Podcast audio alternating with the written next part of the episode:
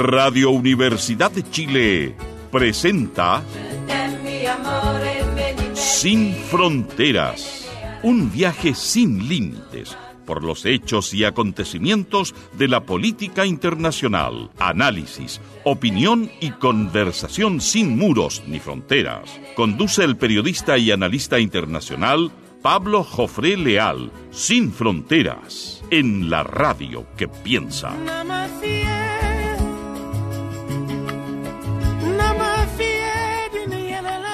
Buenas tardes, amigos y amigas auditores y auditoras de Radio Universidad de Chile en el 102.5 de la frecuencia modulada.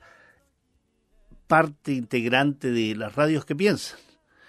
De programas que piensan o pretenden pensar, hay que ser también menos autorreferencial, pero esa es la idea.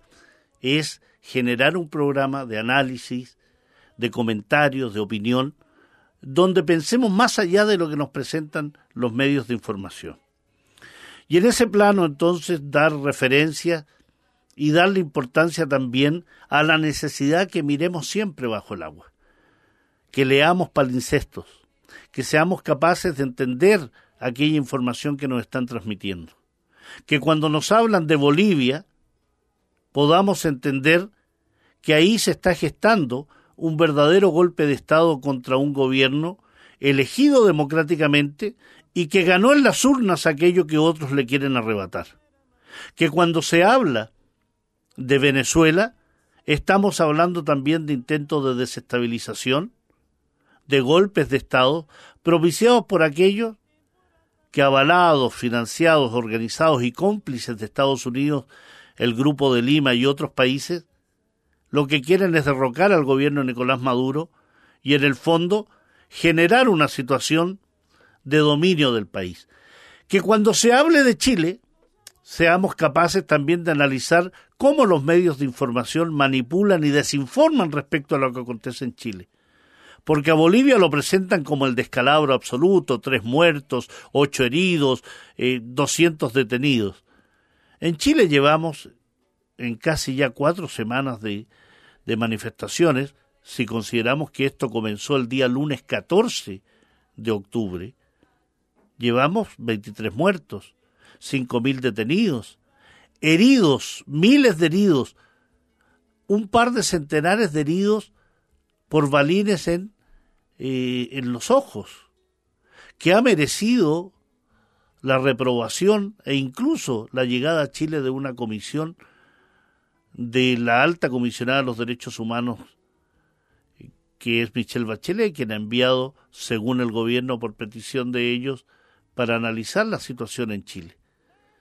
No se trata de hacer análisis comparados de que si Bolivia es mayor o es menor, sino que simplemente seamos capaces como auditores, lectores, como televidentes, de ver, analizar, de dar cuenta qué es lo que sucede en uno y otro país y cómo los medios de información analizan y cuentan lo que están sosteniendo. Yo veía, por ejemplo, hace un par de días una información de CNN Chile con una corresponsal, más que la corresponsal, una periodista chilena que está radicada en Atlanta, en Estados Unidos, que es la sede de CNN, que al comentar, o más bien al mostrar acontecimientos en Bolivia, mostraba la situación acaecida con Patricia Arce, alcaldesa del movimiento al socialismo de la localidad de Vinto, cerca de Cochabamba.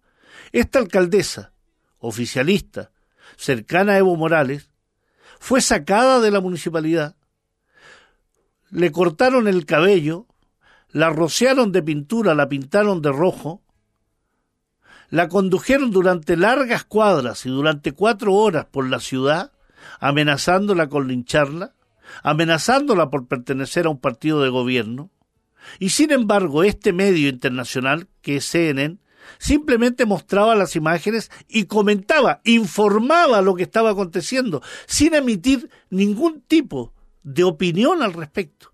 ¿Qué hubiese pasado si una situación similar acontece en Chile? Imaginemos la siguiente escena. La alcaldesa de Providencia, Evelyn Matei, sale a la calle, se pone a dirigir el tránsito y los manifestantes la toman, la agarran, la rocean con pintura, le cortan el pelo y la amenazan con lincharla por pertenecer a un partido de gobierno. Esa es la situación que acontece en Bolivia. Eso es lo que está haciendo el Comité Cívico Santacruceño, un comité cívico radical, extremista, racista, absolutamente xenófobo, que lo que pretende es una división de Bolivia entre los cambas y los collas, entre los blancos que viven en la media luna oriental y los collas, los indígenas, los altiplánicos.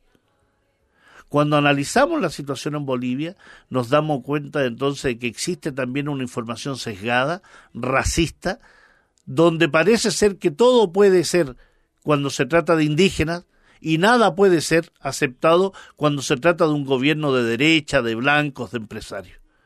Es importante dar cuenta de lo que sucede.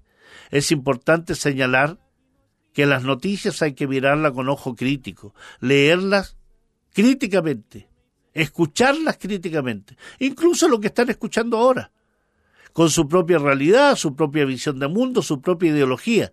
Pero hay situaciones absolutamente objetivas. ¿Por qué es diferente lo que le sucede a una alcaldesa de Vinto, Patricia Arce, a quien la pintan, le cortan el cabello, la arrastran por la ciudad, la amenazan con lincharla? En cambio, cuando se trata de las noticias de gobiernos de derecha, los medios de información en general callan obsequiosos. Es importante entonces analizar críticamente lo que está pasando. Y en ese plano quiero adentrarme en un tema que para mí es muy interesante ahora que tenemos conflictos con Estados Unidos a través de un presidente absolutamente racista, absolutamente contrario a las relaciones con, con América, un presidente que se dedica más bien a generar desestabilización e inestabilidad, sea en Cuba, sea en Venezuela, en Bolivia, sea en Nicaragua, que genera apoyos inmediatos y asistencia y aval a gobiernos represores como el de Sebastián Piñera en Chile o a Jair Bolsonaro en Brasil, o que saluda a Mauricio Macri a pesar que gran parte de la población argentina votó en contra de este personaje y que ha generado, por tanto, el término de su mandato. Es porque Estados Unidos tiene una concepción de América de que solo les pertenece. Se han apoderado incluso del nombre. Cuando los europeos hablan de Estados Unidos, hablan de los americanos, hablan de América. Pero creo que hay que entender de una vez que América es de los americanos. Estados Unidos representa un peligro para las relaciones internacionales. Y sobre todo cuando ese peligro refiere a Latinoamérica. En esta región, en nuestra región, se han concretado concepciones que determinan una forma de entender los vínculos que tiene Washington con los países al sur del río Bravo, de México al sur. Y esta noción es la que en el plano de la política exterior estadounidense, con relación al conjunto del continente americano, se conoce como la doctrina Monroe que va a marcar el inicio de la política exterior del país del norte. Cuando hablamos de la doctrina Monroe, estamos hablando de un evangelio político diseñado en Estados Unidos bajo la creación intelectual de John Quincy Adams y que se ha atribuido erróneamente al quinto presidente de los Estados Unidos, James Monroe. De ahí el nombre Doctrina Monroe en un discurso dado ante el Congreso norteamericano en diciembre del año 1823. Una doctrina que en esencia proclamaba a Estados Unidos como líder de la oposición de los países americanos a la amenaza de la posible restauración monárquica en Europa y la llamada Santa Alianza, tras lo que se conoce como las guerras napoleónicas. Y el temor expresado en esta doctrina América para los americanos, de que esas potencias europeas pretendieran recuperar algunas posesiones en América. Era una idea sensata en ese momento, es decir, una América para los americanos como oposición al colonialismo.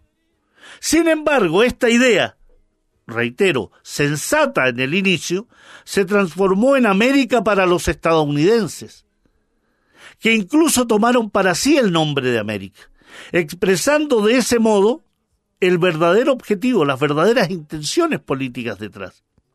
Transformar a los países del sur en su patio trasero, países dependientes de Estados Unidos en todos los planos, en lo económico, en lo político, en lo militar y hasta en lo cultural. América no es Estados Unidos. Y un acto de soberanía mínimo y de exigencia mínima a quienes se refieran a Estados Unidos es dejar de mencionarlos con nuestra denominación. América es Norteamérica, Centroamérica, Sudamérica, el conjunto, pero no Estados Unidos. Un acto de independencia cultural comienza por este sencillo paso de autodeterminación. Hay mitos estadounidenses, mitos que autores norteamericanos desde el inicio de esta nación han tratado de mantener y llevarlo a la palestra de la discusión, donde se examinan una serie de valores, creencias y tradiciones que se manifiestan en la cultura política eh, norteamericana, estadounidense, porque Norteamérica es también Canadá, por ejemplo. Por tanto, hay que referirse a Estados Unidos como lo que es, estadounidenses, Estados Unidos de América, pero no América.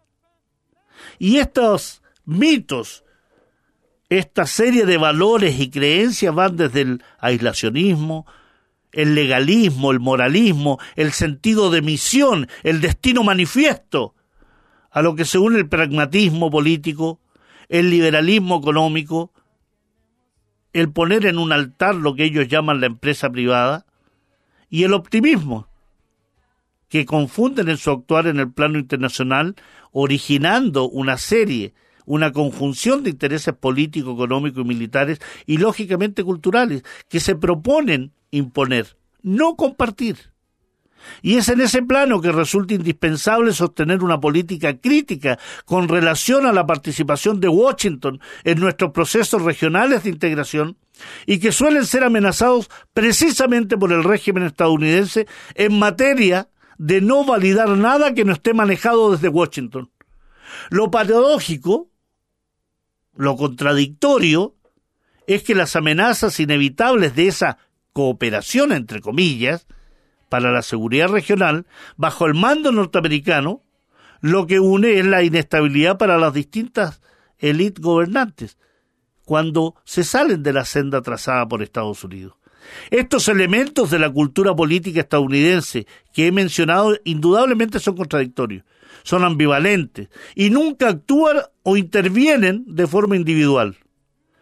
Al realizar un análisis eh, más detallado de la historia de los Estados Unidos, notamos un país convencido de tener un sentido de misión en el mundo, un destino manifiesto, bajo la conducción de esta serie de elementos como el legalismo, el aislacionismo, el sentido moral. La política estadounidense suele ser de control de aquellos países cuyos gobiernos le son incondicionales y cuando no lo son entonces de intervención, de agresión, de generación de inestabilidad. Como es el caso de Cuba, de Venezuela, de Bolivia, de Nicaragua, como ejemplos paradigmáticos de intervención de Washington en los procesos de política interna, dañando evidentemente la soberanía de estos países.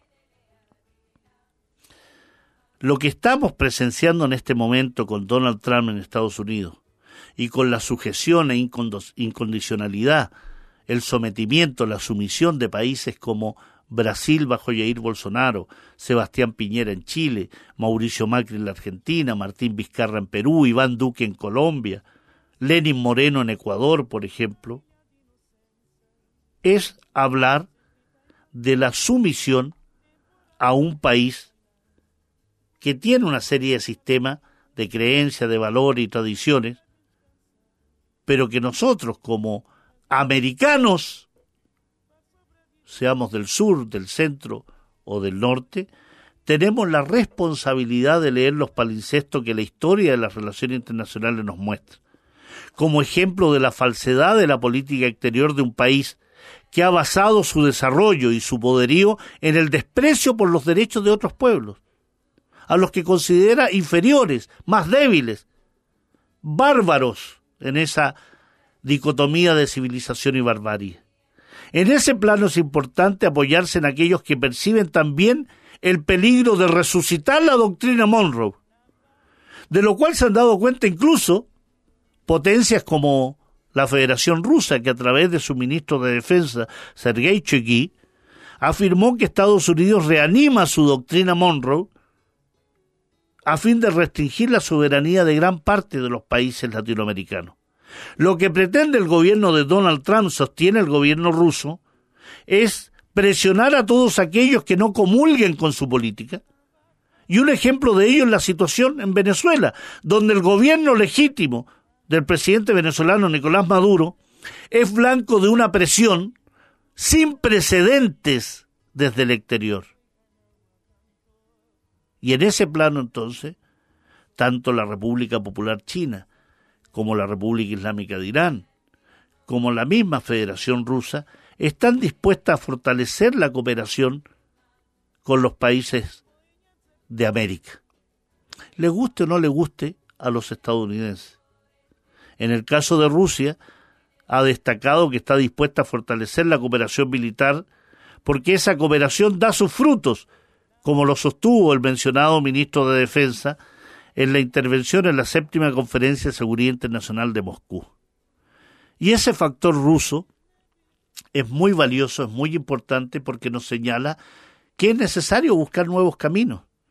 Porque en este escenario político resulta evidente que Latinoamérica, la América del Sur, la América del Centro, la América del Caribe, no puede confiar en Estados Unidos no puede confiar en Estados Unidos y no lo ha hecho. Los únicos que se han entregado con sumisión han sido aquellos gobiernos entreguistas de la derecha, aquellas organizaciones que tienen fuertes vínculos con Estados Unidos. Debemos buscar socios confiables y que nos estén dotados de esa carga valórica donde se desprecie al otro, donde se sostiene que el mexicano es un delincuente, un narcotraficante y un violador, y que lo que pretende es destruir a Estados Unidos. Eso es lo que piensa Estados Unidos de los mexicanos, pero también de los salvadoreños, guatemaltecos, hondureños, y en general de todos los países de América. Uno de esos posibles socios que estoy considerando y que ya ha trazado un camino importante de cooperación, de intercambio, de comercio, es la Federación Rusa, cuya interacción, a diferencia de aquella que suelen tener Estados Unidos y las ex metrópolis coloniales como Francia, Holanda, España, Gran Bretaña, se basa tradicionalmente en relaciones equitativas y mutuamente beneficiosas. Y eso le molesta a Estados Unidos. Le molesta que China, por ejemplo, que la República Islámica de Irán, que la Federación Rusa se presenten en América de una forma distinta a la que Estados Unidos se relaciona con nosotros. Así se perciben los pasillos de gran parte de las cancillerías del continente americano, a pensar de la campaña de desprestigio lanzada por Estados Unidos contra el país euroasiático. Es una forma distinta de enfocar las relaciones internacionales. El aumento de los vínculos económicos con Rusia por parte de los países americanos ha ido a la par de la apertura a China y la República de, de Irán, sobre todo en aquellas áreas cuando en su momento el ALBA, propiciada por la Venezuela de Hugo Chávez, trató de generar una unión de los países americanos. El ALBA que recibió de inmediato el impulso desestabilizador de Estados Unidos pero Venezuela, Ecuador en su momento con Rafael Correa, Cuba, Nicaragua, Bolivia, Argentina con los Kirchner y creo que va a volver con Alberto Fernández, el Brasil de Lula y de Dilma Rousseff, tuvo relaciones importantes con la Federación Rusa que es importante actualizar. Es fundamental que el continente americano en su conjunto, vamos a excluir a Estados Unidos, tenga una relación con numerosos países, con aquellos en que la relación sea beneficiosa, que sea mutuamente provechosa. En un mundo pleno de cambios, Estados Unidos ve con creciente temor cómo China y especialmente la Federación Rusa están teniendo una gran incidencia en el área latinoamericana. El factor Venezuela ha sido especialmente sensible, lo que ha puesto tanto a Moscú como a Beijing en el ojo político de los norteamericanos, en una guerra comercial uno, en un bloqueo y sanciones en el otro. En estos años de gobierno de Vladimir Putin en Rusia, han mostrado una federación rusa distinta, que se presenta ante el mundo como la potencia que es, con una gran consolidación interna y proyectándose al mundo como un actor relevante en cada continente, en África, en Asia, en América. Y eso es muy, importante porque se está trabajando con reglas adscritas a normas internacionalmente reconocidas por el derecho internacional. No se trata de imponer, no se trata de amenazar, de chantajear. No es extraño entonces que esta América despliegue un abanico de relaciones con aquellos que nos respeten y que nos respetan.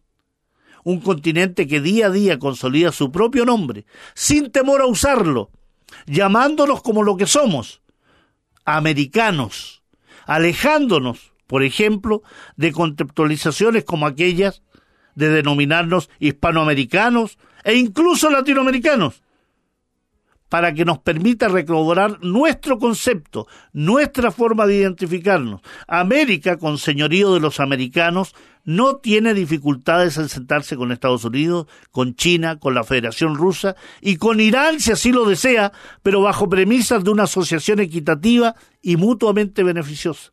Sea esto en el plano comunicacional, político, económico, militar. Ser americano y mantener buenas relaciones con el mundo es un imperativo haciendo realidad aquellas palabras del fallecido artista chileno Rolando Alarcón, si somos americanos, somos hermanos. Porque América, esta América larga, profunda, centroamericana, norteamericana, sudamericana, es como una novia, es parte de nosotros, es parte de nuestras preocupaciones. Amigos, nos vamos precisamente a nuestro, a, nuestro próximo bloque, pero con un, con un tema que, que da cuenta de esta idea de una América, de una América novia mía, de una América que debe ser nuestra, una América que debe ser distinta. Volvemos en unos minutos. Morena América, mía litoral, el viento peina tu pelo de cristal tierra oscura mineral,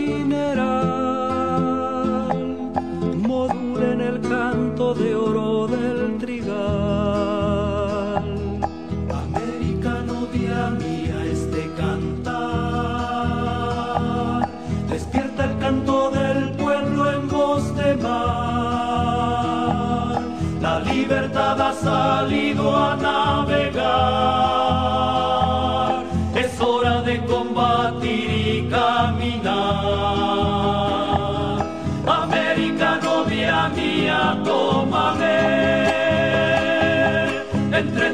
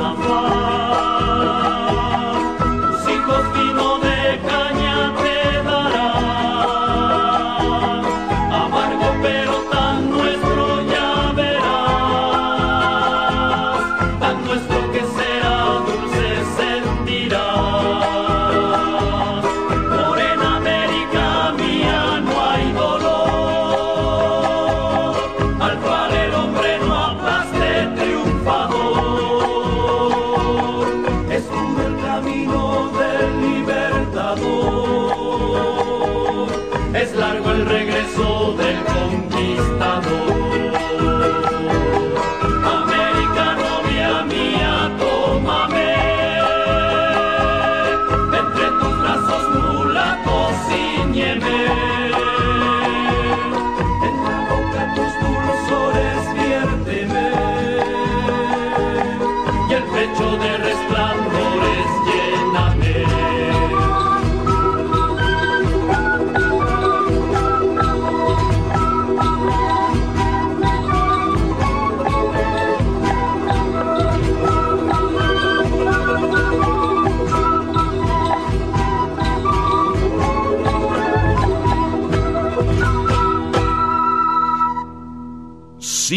Fronteras. Un viaje sin límites por los hechos y acontecimientos de la política internacional.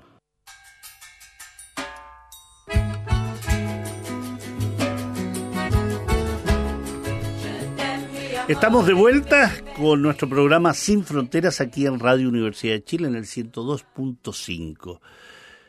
Eh, hablábamos de, de esta América para los americanos que somos nosotros, no América para los estadounidenses. Y en ese plano de la pertenencia, de lo que nos pertenece, o de lo que pertenece a otros y que ha sido usurpado, expoliado, que ha sido ocupado, colonizado, indudablemente salta a la palestra y una conmemoración que se ha dado en estos días. Los 102 años que han transcurrido desde la aparición de una de las cartas más vergonzosas y destructivas que recuerda la historia de la política internacional. Me refiero a la Declaración Balfour, que dio luz verde para la ocupación sionista de Palestina. Una carta que demostró la alianza entre Gran Bretaña y el sionismo, destinada a concretar, como punta de lanza de Occidente en Oriente Medio, a una ideología que en forma criminal ha ocupado y colonizado Palestina desde el año 1948 a la fecha, la Declaración Balfour. Pero con un... hay que puntualizar algo. Efectivamente menciono el año 1948 porque es la fecha en que nace artificialmente a la política internacional una entidad que se llama Israel. Pero la colonización sionista de Palestina comienza a fines del siglo XIX precisamente bajo el auspicio de europeos de creencia judía, muchos de ellos de ideología sionista, que reunidos en varios congresos, el primero de ellos en Basilea, Suiza, comienzan a definir eh, la necesidad de buscar un hogar nacional judío. Y es sintomático dar cuenta que en general gran parte de los sionistas no eran judíos eh, practicantes, eran más bien ateos, gran parte de ellos, dotados de enorme fortuna, pero indudablemente muy cercanos muy cercanos a Gran Bretaña y al imperio y la concepción imperial que allí se tenía. Por tanto, la declaración Balfour, que es una declaración de intenciones,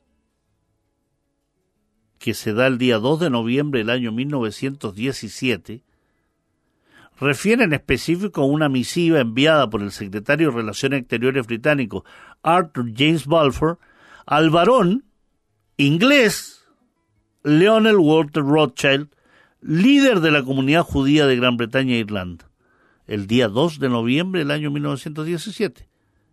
Entiendan también el contexto en que se da esa carta. Primera Guerra Mundial, Gran Bretaña necesitada de dinero, en lucha contra las potencias centrales, en lucha contra Alemania, contra Austria, contra el Imperio Otomano y le envía esta misiva, le envía esta carta para que el contenido de ella fuera conocido y discutido en el seno de la Federación Sionista.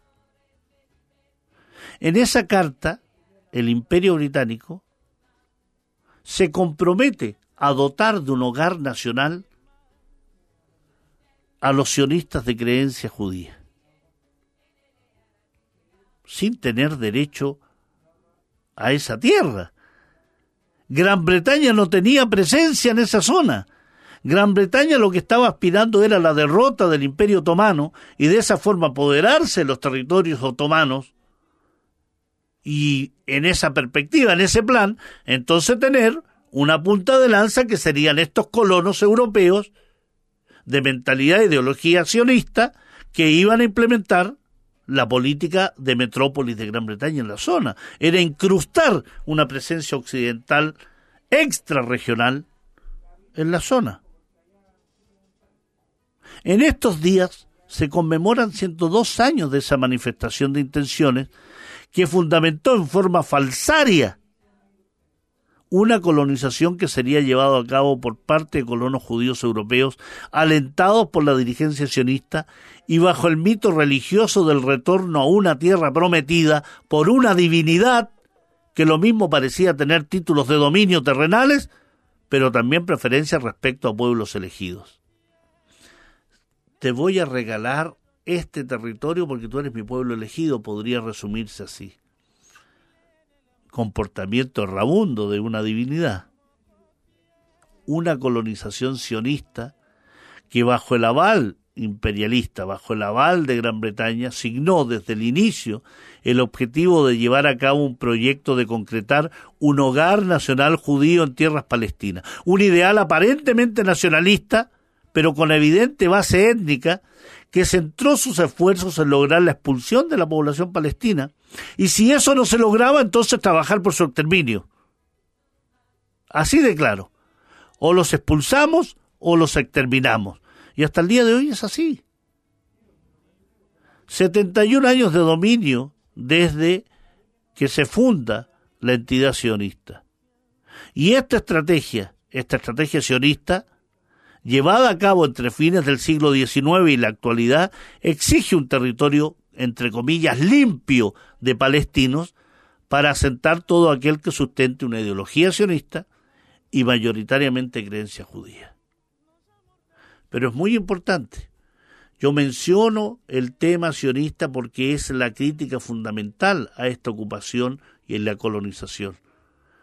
De verdad, el que sean judío o no sea judío no es lo importante, no tiene ninguna relevancia. El sionismo como ideología es una ideología absolutamente bárbara, de dominio, absolutamente centrada en la expulsión y el exterminio de la población palestina. Que tengan una religión da exactamente lo mismo. Pero aquí la crítica es al sionismo, no al judaísmo, no a si son semitas o no son semitas, porque eso es parte de la política y de los planes de la dirigencia sionista y de la Hasbará, esta propaganda, este esclarecimiento que ellos quieren hacer, de tratar de vincular la crítica al sionismo con el antisemitismo y con el antijudaísmo. No, señores. Ser antisionista no es ser antijudío ni antisemita, porque los únicos semitas en toda esta discusión son precisamente los palestinos. No son semitas aquellos descendientes de europeos, bielorrusos, rusos, polacos, ingleses, que se trasladaron a Palestina para ocupar y colonizar. Tampoco se trata de ser antijudío porque no es una lucha religiosa. Esta es una lucha política por territorios, una lucha absolutamente centrada en una ideología racista, absolutamente colonialista y que lo que pretende es exterminar a la población palestina. Esa estrategia, esa estrategia de ocupación y colonización, comenzó a ser tejida por la Declaración Balfour y las líneas de destrucción de Palestina que venían tejidas en el aparente deseo de ayudar a la conformación de un hogar nacional judío sin afectar los intereses y derechos de la población que allí vivía. Eso decía la declaración. Pero esa declaración es simplemente la constatación de la clásica hipocresía de la política occidental y sus grandes potencias, porque no solo se ayudó a conformar un hogar para el sionismo, sino que se afectaron los intereses y los derechos de la población palestina que allí vive. Recordemos que Palestina fue ocupada por fuerzas militares de Gran Bretaña el año 1917 y cinco años después, en 1922, la naciente Sociedad de Naciones concedería a Gran Bretaña un mandato especial sobre estas tierras palestinas que expiraría el día 15 de mayo del año 1948. Pruebas de este contubernio entre el imperialismo británico y el sionismo estaba dado por el hecho que el primer alto comisionado para Palestina, nombrado por la Sociedad de Naciones, fue un político inglés y que pasó a la historia en Inglaterra por ser el primer inglés de religión judía en entrar al gabinete inglés, Herbert Samuel quien estuvo en ese cargo hasta el año 1925, favoreciendo claramente a la Federación Sionista Mundial. El día 14 de mayo del año 1948, antes que la medianoche de ese nefasto día señalara el fin del mandato británico en Palestina, en forma unilateral y con la complicidad de las superpotencias surgidas tras el fin de la Segunda Guerra Mundial, unido al sostén político y militar y diplomático de un agonizante imperio británico, los líderes sionistas, apoyados por las bandas terroristas que surgieron durante el medio siglo que va desde la primera aliá, el primer traslado judío hasta Palestina, hasta el fin de ese mandato imperial, estamos hablando de bandas terroristas como Irgun, como Lehi, como la Haganá, lo que hacen es declarar el nacimiento de la entidad israelí. Declaración que lógicamente va a desencadenar el primer conflicto armado entre Israel y países árabes opuestos a aceptar aquel quiste, aquel quiste eh, absolutamente venenoso que se incrustó en Oriente Medio. En la conformación de esa entidad ajena a la historia y al desarrollo de Oriente Medio, el plan de dominio expresado por la Declaración Balfour fue un eslabón más en esa cadena de hegemonía imperialista. ¿Y por qué digo esto? Porque esa declaración Balfour, que comenzó a concretarse en Oriente Medio tras la caída del Imperio Otomano, va a tener un antecedente, un año antes de la declaración Balfour, que va a ser el acuerdo Sykes-Picot, un acuerdo que establece la división territorial del levante mediterráneo entre Francia y Gran Bretaña. Y ese contubernio lo que va a hacer es incumplir todas las promesas efectuadas al mundo árabe, como por ejemplo permitir la conformación de Estados independientes durante el desarrollo del conflicto de la Primera Guerra Mundial. ¿Por qué? Muy simple, porque el objetivo imperial británico nunca fue otorgar la independencia. Era más bien contar con el apoyo de las tribus árabes que habían en distintos países para atacar, para vencer, para desestabilizar, para derrocar, en definitiva, para extinguir el imperio otomano. Es así como la continuación lógica de Sykes-Picot fue la declaración Balfour, que también tendría a Mark Sykes uno de los firmantes del acuerdo Sykes-Picot, como arquitecto de esta conducta lesiva para millones de seres humanos que vivían en esta zona del mundo. Este señor Mark Sykes gestó una reunión en Londres en febrero del año 1917, donde asistieron los multimillonarios miembros de la Federación Sionista, con sede en Gran Bretaña, Walter Rothschild, Herbert Samuel y Chaid Weizmann, de origen bielorruso y quien sería el primer presidente de la entidad sionista el año 1948. Este plan, esta declaración, que en definitiva lo que ocultaba era un plan de dominio, sin duda ha significado muerte, destrucción, dominio, ocupación, expolio, robo de tierras palestinas. Recuerdo que cuando se conmemoraron los 100 años de la Declaración Balfour, y en medio del incremento de la agresión sionista contra el pueblo palestino, surgió la idea desde Estados Unidos de concretar el denominado Plan del Siglo, para Palestina, por supuesto, pero un plan del siglo que no contemplaba Palestina, que era un plan diseñado entre Estados Unidos e Israel, y algunas monarquías como la saudí y la jordana, metiendo también en este menjunje a Egipto. Hay una evidente complicidad entre la política imperial británica y los cuerpos dirigentes del sionismo expresados en la declaración Balfour. Y hay una evidente complicidad entre los cuerpos dirigentes de Estados Unidos y el sionismo actual expresado en este plan o acuerdo del siglo. El fomento en el traslado de ciudadanos europeos de creencia judía, principalmente askenazis, a una tierra de la cual tenían nula referencia y un arraigo inexistente, pero del cual comienzan a interesarse vistas las promesas de poseer tierras y bienes provistos por los multimillonarios sionistas europeos, que son los que financian las operaciones de traslado de sionistas europeos a Palestina. Y esto con el claro objetivo concretar una hegemonía regional por parte de Gran Bretaña que incrementara su poder global, teniendo a la India como referente más al oriente, recuerde que el imperio británico tenía a la India, este subcontinente, como parte de sus colonias, por tanto cruzaban todo lo que era desde el Mediterráneo hasta la India, con el dominio de vastos territorios ricos en riquezas minerales, energéticas, agrícolas.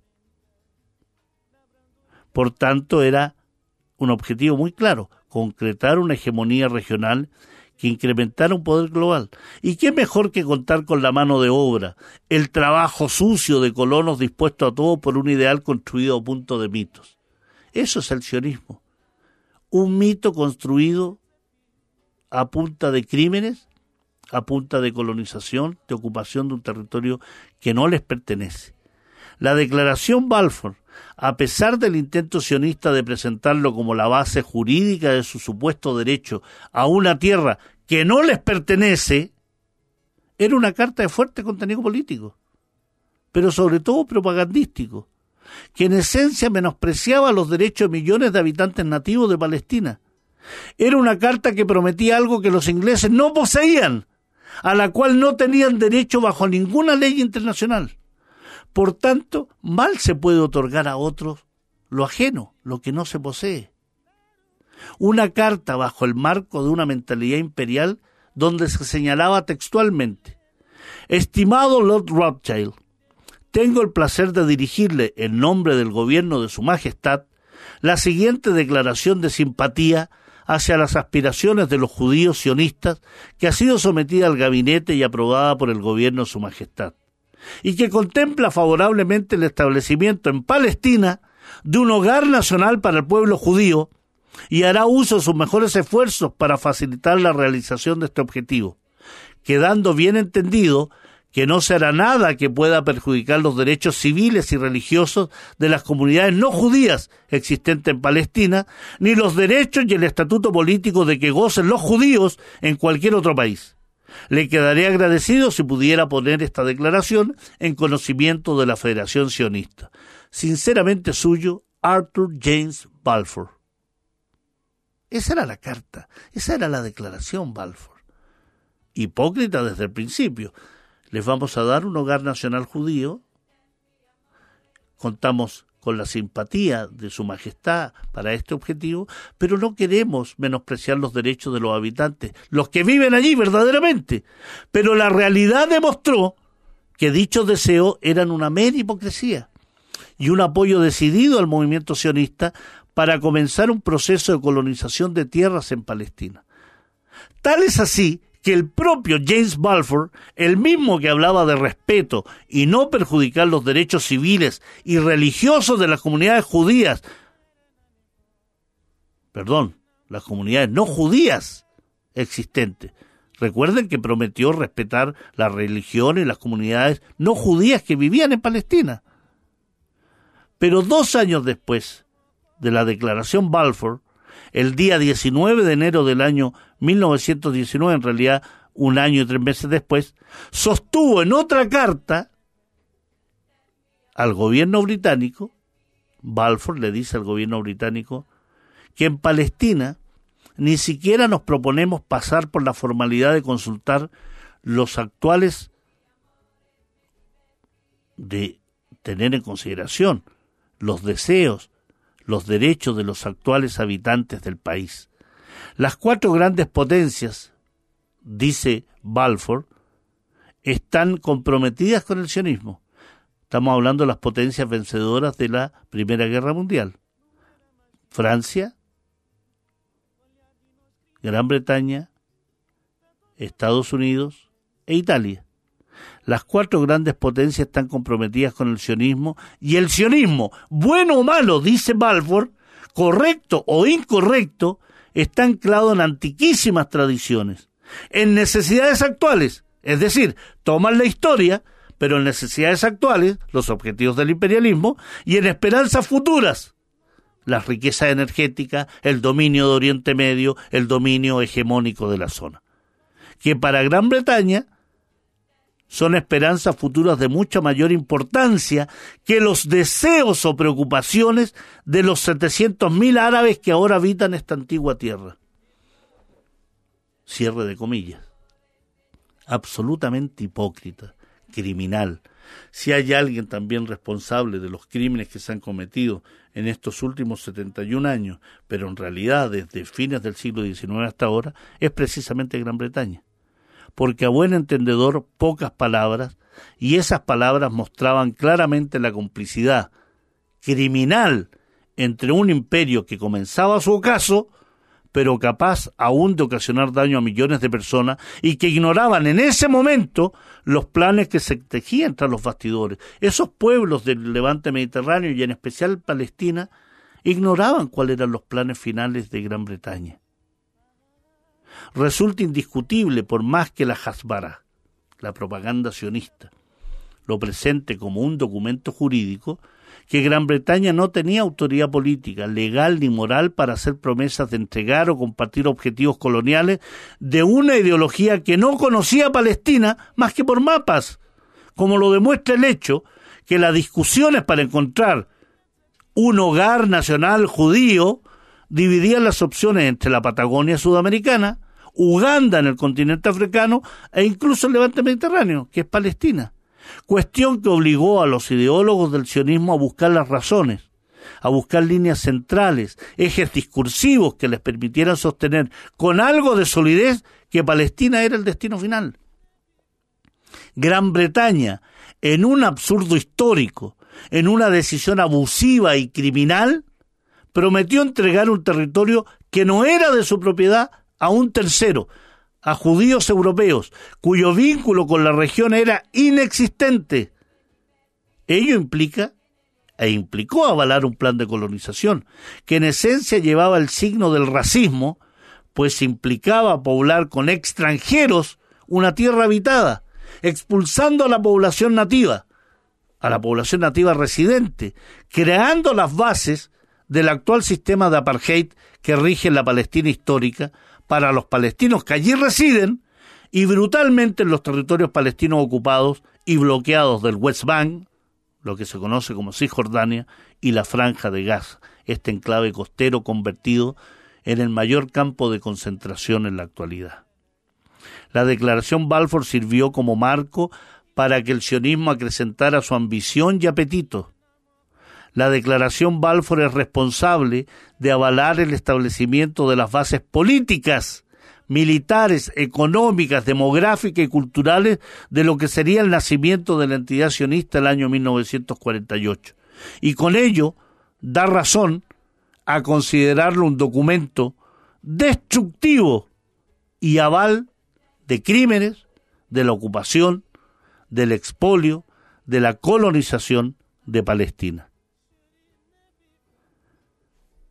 La declaración Balfour representa casi un requerimiento sionista, ¿no? Parecido a aquel requerimiento de Palacios Rubios a indígenas latinoamericanos que nada sabían de estos extranjeros, que venían allende los mares a sostener que esas nuevas tierras les pertenecían por derecho divino a la monarquía española en el caso del requerimiento Palacios eh, Rubios. Por ello la declaración Balfour se comporta como aquel requerimiento Palacios Rubio, con un sionismo que lo exhibe como un documento legal. Pero ello no da razón para considerarlo un documento legal, ni que esté vigente en función del respeto al derecho internacional. Es indudable que la historia sería otra, absolutamente, si la dirigencia imperial inglesa no se hubiese entregado de cuerpo y alma a las presiones, el dinero y las ambiciones de la dirigencia sionista, cuyo lobby suele ser hoy tan poderoso como antaño.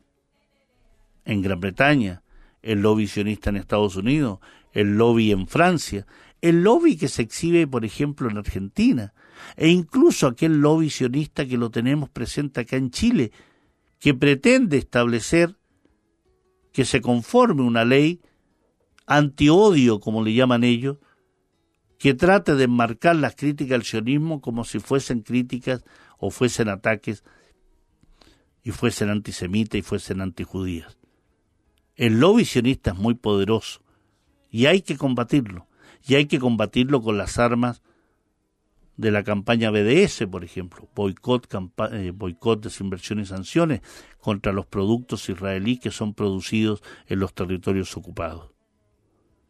Es indudable, decía, que la historia sería otra si la dirigencia imperial inglesa no se hubiese entregado como se entregó al sionismo. Claro, necesitaban su dinero para el dominio imperial del mundo, para combatir al imperio otomano, para después mantener las ínfulas imperiales que finalmente terminarían tras la Segunda Guerra Mundial. Para conformar una entidad artificial en Palestina, el sionismo se apoyó en esta declaración Balfour y se ha apoyado posteriormente en el apoyo, el aval financiero, político y militar que le da Estados Unidos, que ha significado pasar por encima de todos los derechos de un pueblo que habita por siglos allí, que es el pueblo palestino, y que hoy se ve constreñido tanto en su territorio como en sus derechos fundamentales. Y eso tiene que terminar. Tenemos un deber con el pueblo palestino. Como hay un deber con el pueblo y la sociedad chilena de defender nuestros derechos, nuestras reivindicaciones, de que se cumpla, que dejemos de estar sometidos, de que dejemos de estar explotados, usurpados, engañados, existe en el plano internacional la necesidad que nuestra sociedad chilena, nuestra Latinoamérica, nuestra América en su conjunto, esté también con el pueblo palestino y su lucha contra el sionismo, contra el imperialismo y contra esta alianza que se ha tejido que va en desmedro del pueblo palestino y en general de los pueblos del levante mediterráneo y de los pueblos del mundo. Amigos y amigas, recordemos, el pueblo saharaui, el pueblo palestino, el pueblo de Yemen, el pueblo de Siria, el pueblo de Irak, son pueblos sometidos a la avaricia, a la ambición, al crimen, a las agresiones de las grandes potencias occidentales donde el sionismo está presente muy fuertemente. Por ello es importante dar cuenta que lo que sucede en nuestro país sucede en muchas partes del mundo y en la medida que tengamos solidaridad, que tengamos conocimiento, que sepamos lo que está pasando en el mundo, seremos capaces también de tener una opinión informada. Un gran abrazo, un gran saludo Será hasta la próxima semana en Sin Fronteras en Radio Universidad de Chile.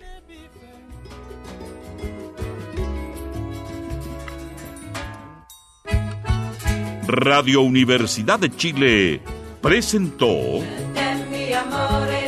Sin Fronteras, un viaje sin límites por los hechos y acontecimientos de la política internacional, análisis, opinión y conversación sin muros ni fronteras. Conduce el periodista y analista internacional Pablo Jofré Leal, sin fronteras, en la radio que piensa.